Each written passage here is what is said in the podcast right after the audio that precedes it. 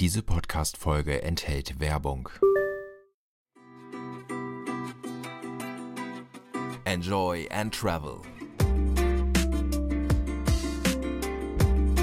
Der Reise-, Kultur- und Food-Podcast aus dem Norden. Herzlich willkommen. Hey, Shalom, Welcome, Ciao, Ola oder einfach nur Moin. Mein Name ist Arndt, ich bin Host des Enjoy and Travel Podcast und freue mich, dass ihr wieder eingeschaltet habt oder dass ihr diesen Podcast gefunden habt.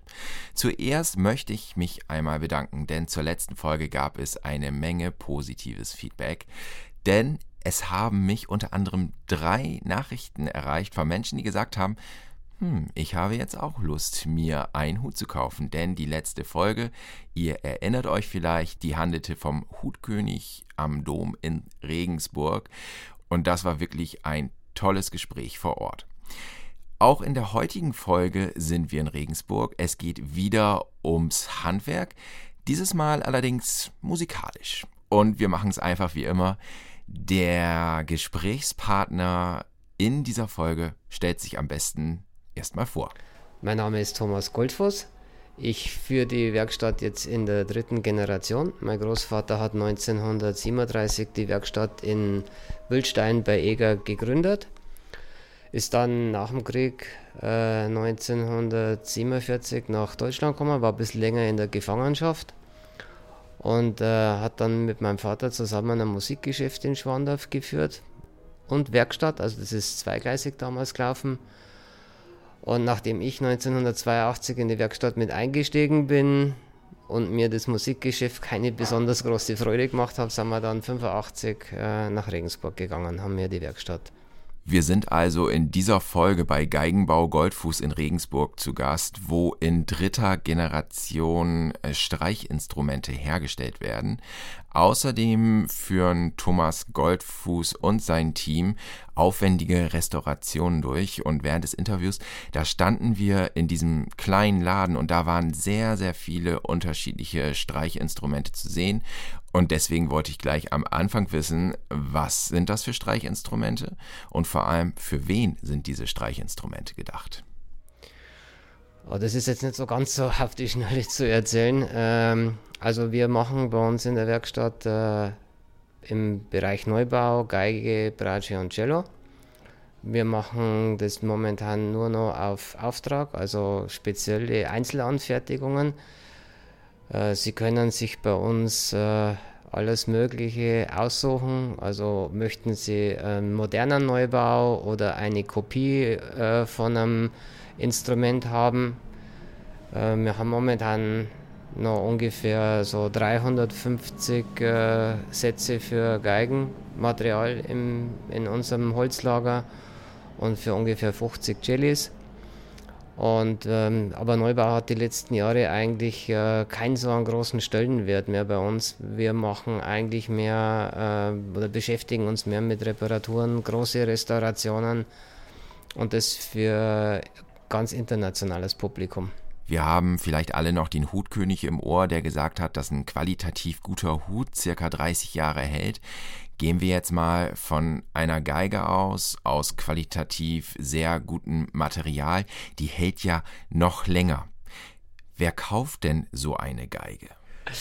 Ja, wer kauft solche Instrumente? Das ist eigentlich ganz unterschiedlich. Also äh, wir bedienen natürlich hier sämtliches Kundenklientel vom von Kindern angefangen, Anfänger, Fortgeschrittene, äh, Berufsmusiker, Hobbymusiker, eigentlich äh, alles, weil wir ja nicht nur Neubau hier betreiben, aber äh, die Neubauinstrumente ist von Profimusiker über Hobbymusiker über äh, Sammler ist eigentlich alles vertreten.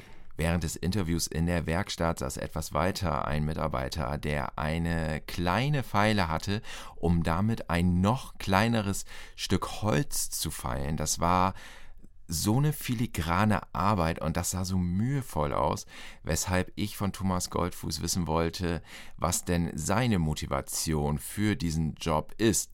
Das Handwerk an sich oder die klassische Musik? Ich glaube, da gehört eigentlich alles mit dazu. ist, bei mir war es ja so, ich bin ja schon in der Werkstatt meines Großvaters mit als kleiner Bub gewesen und das hat mir eigentlich schon immer Spaß gemacht, mit Holz zu arbeiten. Aber damals war äh, der Fokus nur auf etwas anderen Dingen wie am Geigenbau. Und ja, es ist ein unheimlich vielfältiges und umfangreiches Handwerk, weil wir mit sehr vielen Materialien zu arbeiten haben. Wir haben ja nicht nur äh, das Holz, mit dem wir uns beschäftigen, sondern es ist auch äh, Edelmetalle für Bögen und äh, verschiedene andere Materialien, die wir dann noch mit dabei haben. Es ist ein sehr großes Spektrum, was wir für, ein, für unsere Geigenlacke brauchen. Heißt, da haben wir sehr viel mit Chemie und Physik zu tun. Und ja, nur ein ganz interessantes Thema für mich war halt einfach auch die Menschen, mit denen wir äh, in Kontakt kommen, als sowohl als Musiker, als Sammler, äh, eben dieses internationale Publikum. Ich war früher auch viel im Ausland, Japan, Korea, USA zum Arbeiten. Und du kriegst halt immer den Kontakt zu sehr interessanten Menschen. Und ähm, diese, diese Vielschichtigkeit, die wir bei uns im Beruf haben, ist halt einfach unheimlich interessant und spannend. Natürlich drängt sich auch hier die Frage auf, weil sie einfach aktuell allgegenwärtig ist. Gibt es im Instrumentenbau einen Fachkräftemangel oder stehen die Azubis Schlange, die diesen Beruf erlernen wollen? Ja, Fachkräftemangel gibt es jetzt bei uns in dem Sinne noch nicht. Man merkt zwar, dass die äh, Tendenz in, wie in allen Berufen ein bisschen rückläufig ist. Bei uns in der Werkstatt kann ich eigentlich überhaupt das ganz schwierig einschätzen, weil wir haben im Jahr ungefähr so 20 Bewerbungen auf Lehrstellen und es ist für uns überhaupt kein Problem, äh, Mitarbeiter zu bekommen, weil die Werkstatt einfach einen guten Ruf hat und viele dann hierher kommen wollen, um hier zu arbeiten. Wobei ich aber jemand bin, der immer sehr traditionell auf sehr lange Werkstattbesetzungen setzt, weil meine Mitarbeiter alle weit über 20 Jahre bei mir sind und bei uns arbeiten und wir eigentlich einen sehr äh, kollegialen und familiären Betrieb hier haben wollen. Aber so äh, in meiner Erfahrung als äh, Gesellenausschussvorsitzender für den Prüfungsausschuss äh, merkt man eigentlich schon, dass wir äh, einen sehr starken Rückgang haben äh, bei den Betrieben, die ausbilden. Das liegt aber auch daran, dass politisch damals die Meisterprüfungen für viele Gewerke abgeschafft worden sind. Und ohne Meisterprüfung ist es äh, schwierig auszubilden. Braucht man Sondergenehmigung oder Ausnahmegenehmigung oder den Ausbilderschein, was aber viele dann nicht machen. Und auch äh, die Bewerbungen in der Geigenbaufachschule sind schon zurückgegangen. Ich meine, das ist noch ausreichend da. Aber ähm, die meisten kommen natürlich entweder aus Geigenbauerfamilien raus, aus einer Tradition heraus, oder die dann sehr stark äh, über die klassische Musik zu dem Beruf kommen. Beim Hutkönig, da haben wir gehört, dass seine Hüte unter anderem in Eskid bei diesem traditionellen Pferderennen getragen werden. Wie sieht's denn bei Geigenbau Goldfuß aus? Jetzt mal so ein bisschen Name-Dropping hier. Welche Künstler oder Orchester spielen denn diese Geigen? Oh, das ist jetzt schwierig, das aufzuzählen. Ich glaube, da wird man ein bisschen länger brauchen, aber ich sage jetzt mal, wir haben eigentlich in, ähm, bei den großen Orchestern, Radiosymphonieorchester vom Bayerischen Rundfunk, Staatsoper in München, Radiosymphonieorchester Berlin, Deutsche Oper Berlin, Berliner Philharmoniker. Wir haben eigentlich ganz großes äh, Kundenklientel. Ist zwar immer selektiert, es ist nicht so, dass immer gleich das ganze Orchester kommt, aber halt immer einzelne Musiker. Kommt auch immer darauf an, wo die dann ihre äh, Stellen dann auch besetzen. Ja, große Künstler meine, oft ist es so, dass bei, bei einigen auch die Namen immer nicht so gern genannt werden wollen. Wir haben natürlich auch sehr viele äh, Privatkunden, also die dann sehr teure Instrumente spielen. Aber da ist es immer so, das ist wie beim Arzt, das ist so ein bisschen Betriebsgeheimnis oder Stillschweigen, weil man möchte einfach eine, äh, das immer so mitgeben, was die dann auch für Werte zu Hause haben. Und dieses Betriebsgeheimnis wird natürlich respektiert. Was ja vielleicht kein Betriebsgeheimnis ist, wie diese Geigen hergestellt werden. Also beim Hutkönig haben wir gelernt, da gibt es Model und anhand dieser Model werden Hüte gebaut. Wie sieht es denn bei den Geigen aus? Bei den Geigen schaut es eigentlich grundsätzlich so aus, Wenn wir eine Kopie machen, dann holen wir uns entweder die Originalvorlagen oder Vorlagen von äh, Fotografien, Postern, was der Kunde halt haben möchte. Und von, von dem werden dann original die Maße abgenommen. Und da werden dann eigene Modelle dafür gefertigt. Das sind lauter Einzelanfertigungen. Äh, wir haben jetzt kein so ein Standardmodell im Cello-Bereich äh, ist es so, dass wir auch unser eigenes Cello-Modell entwickelt haben. Da also, da gab es überhaupt keine Vorlage, weil das ist rein auf, äh, auf unseren Wünschen oder so, wie wir uns das vorgestellt haben, ist dieses Cello-Modell konzipiert. Aber diese Modelle, die schon mal angefertigt worden sind, da können Sie jederzeit wieder was, äh, die gleiche Geige neu reproduzieren. Und gibt es dann auch spezielle Maßanfertigungen? Denn jeder hat ja unterschiedlich große Hände zum Beispiel. Das, was wir machen, sind ausschließlich Maßanfertigungen. Wir machen nichts anderes. Ja. Ihr hört den Enjoy and Travel Podcast. Wir sind heute zu Gast in Regensburg bei Thomas Goldfuß, einem Geigenbaumeister, der bisher erzählt hat, dass es bei ihm kein Fachkräftemangel gibt, also im Moment jedenfalls noch nicht und wahrscheinlich in naher Zukunft auch nicht, weil er sehr exklusive Geigen baut und deswegen die Leute bei ihm arbeiten möchten. Er hat auch erzählt, welche Orchester seine Geigen spielen, hat also ein bisschen Name-Dropping betrieben und auch erklärt, was er für Streichinstrumente verkauft und vor allem an wen er die verkauft. Und an wen ist nämlich jetzt auch so ein bisschen das Stichwort, denn es gibt ja viele Kinder, die Geige spielen wollen und dann stehen die Eltern natürlich vor der Wahl, was kaufe ich denn für eine Geige? Eine günstige Geige oder vielleicht schon mal eine etwas teurere Geige. Aber wie sieht es denn eigentlich aus, wenn die Kinder dann nach vier Wochen sagen, hm, ich habe gar keine Lust mehr Geige zu spielen?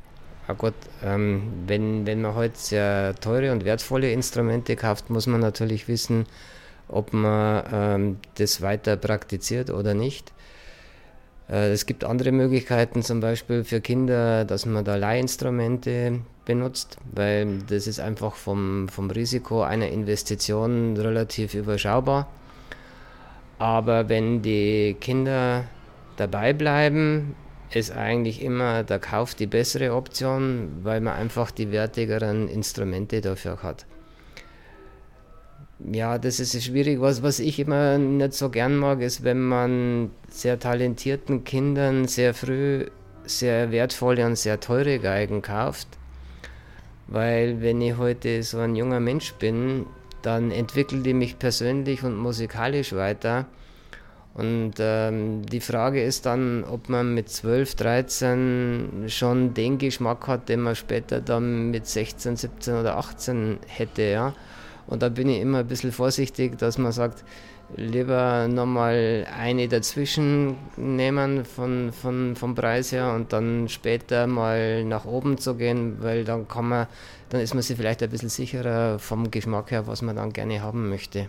Wo fängt es beim Preis an und wo hört es beim Preis auf?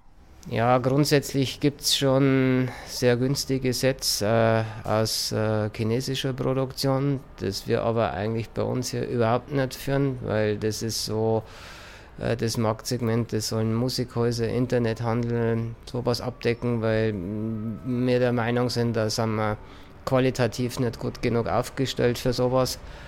Die Instrumente, die bei uns in der Werkstatt sind, die gehen so ab 1000 Euro fürs Instrument selber los, plus Bogen, plus Zubehör.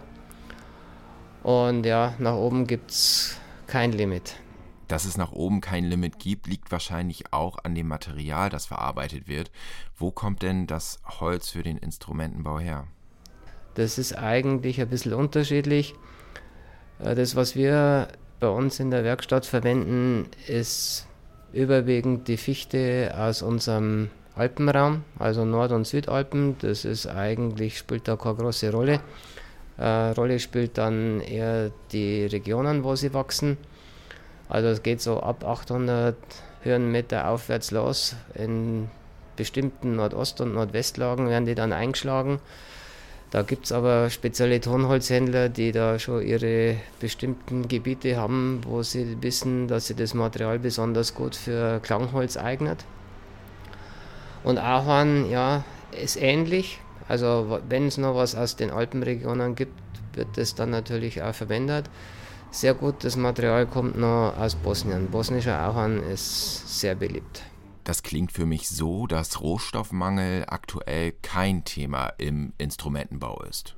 Ja, Mangel, jein. Äh, die Qualität spielt eher eine Rolle mit dem äh, mit unserem Klimawandel und hat man natürlich schon das Problem, dass die Materialien nicht mehr so äh, von der Konsistenz her, von der Dichte her so gut sind wie früher.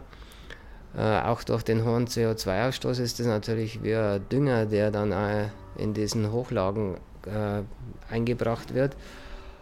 Und die Fichte nicht mehr so feinjährig ist, wie das früher der Fall war.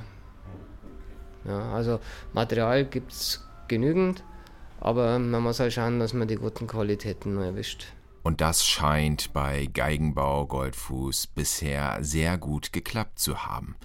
Zum Schluss, ich konnte es mir nicht verkneifen, einmal noch die Erklärung, weil man es ja manchmal schon hört, von wegen, ja, du willst auch immer die erste Geige spielen. Ja, wer spielt denn die erste Geige? Die erste Geige spielt immer der Konzertmeister. Also es ist so, das Orchester ist ja aufgeteilt in verschiedene Stimmen. Ja? Erste Geige, zweite Geige, Viola, Cello. Ja? Also erste Geige, es gibt zwei Stimmen für die Geige, ja. Also die Stimme von der ersten Geige und die Stimme von der zweiten Geige. Und dann gibt es einen Stimmführer, erste Geige ist der Konzertmeister und dann gibt es einen Stimmführer, zweite Geige. Damit haben wir das auch geklärt und ihr wisst jetzt dank Thomas Goldfuß von Geigenbau Goldfuß in Regensburg alles bzw. sehr vieles über den Geigenbau und die Hintergründe. Ich bedanke mich bei ihm für dieses wirklich tolle Gespräch. Auch ich konnte ja nebenbei immer beobachten, wie so eine Geige gebaut wird oder ein Teil einer Geige. Ich habe ja ab und zu mal nach links und rechts geschielt. Und das ist wirklich, wirklich filigrane Arbeit. Hut ab, wer sowas kann. Ich kann es nicht. Ich bin da, glaube ich, eher der Elefant im Geigenladen. Von daher weiterhin viel Erfolg. Nicht nur das Gespräch war interessant, sondern auch den Mitarbeitern über die Schulter zu gucken. Das war ebenfalls interessant. Wer weiß, vielleicht gibt es jetzt den einen oder die anderen, die sagt, ah, ich kaufe mir nicht nur einen Hut in Regensburg, ich möchte mir auch ein Streichinstrument kaufen. Ihr wisst jetzt, wo ihr hingehen könnt, wo es preislich anfängt und was ihr unter anderem dort kaufen könnt. In der nächsten Folge geht es noch einmal um Handwerk in Regensburg, aber das ist nochmal ein komplett anderer Laden, auch ein komplett anderes Handwerk und ich wusste gar nicht, dass es sowas gibt. Kann ich einfach jetzt schon mal hier spoilern, was euch in der nächsten Enjoy and Travel Podcast Folge so erwartet. Dennoch würde ich mich freuen, wenn ihr nach wie vor Werbung für diesen Podcast macht. Sieht immer gut aus, wenn man sieht, dass es neue Abonnenten gibt und lasst doch auch gerne mein Feedback da, beziehungsweise bewertet den Podcast, denn ich könnte mir vorstellen, dass eine gute Bewertung, wenn es euch gefallen hat, auch andere Menschen dazu bringt, diesen Podcast zu hören. Ich freue mich, wenn ihr auch das nächste Mal wieder dabei seid. Wie gesagt, es lohnt sich, das kann ich euch jetzt schon versprechen. Und in diesem Sinne, auf Wiederhören und bis bald ahnt es raus und sagt San Francisco. Enjoy and Travel. Der Reise-, Kultur- und Food-Podcast aus dem Norden. Überall dort, wo es gute Podcasts zu hören gibt.